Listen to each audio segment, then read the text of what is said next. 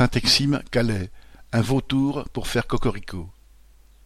L'État va donner au groupe chimique huit cent mille euros de subvention, auxquels s'ajoutent 1,6 million d'euros en prêts théoriquement remboursables pour ses usines de composants pharmaceutiques Saint-Exime, Excalaire, de Calais et de Pithiviers. Ce cadeau est justifié au nom de l'indépendance nationale nécessaire dans les approvisionnements, en particulier pour des médicaments contre les cancers ou utilisés en réanimation et en anesthésie.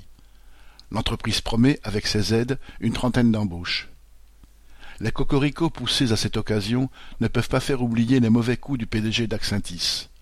En 2013, il avait racheté pour cinq euros symboliques le site de Calais placé en liquidation judiciaire au groupe chimique de l'époque après quoi il avait licencié une centaine de travailleurs.